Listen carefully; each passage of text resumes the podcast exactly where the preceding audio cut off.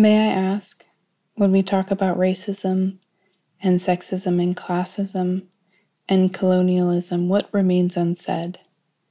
In our discussions of critical race and gender theory, what is forgotten? What is rarely thought of in the first place?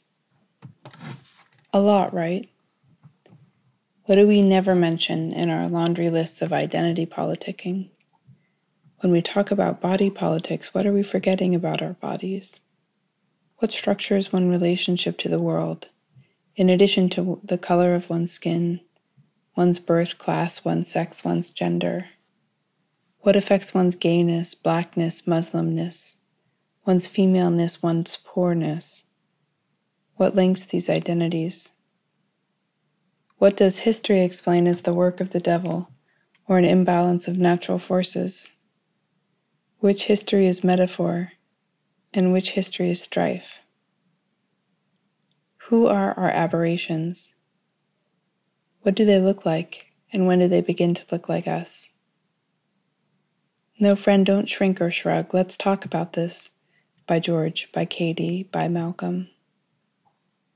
Why do we intellectualize our bodies in classrooms along sliding scales of privilege, only to release them unprotected and raw? To the unruly elements of human judgment. What is corporeal and what is immaterial? Who holds the soft, limp key? When did spaces become political tools of inclusion and exclusion? What does the architecture of segregation look like?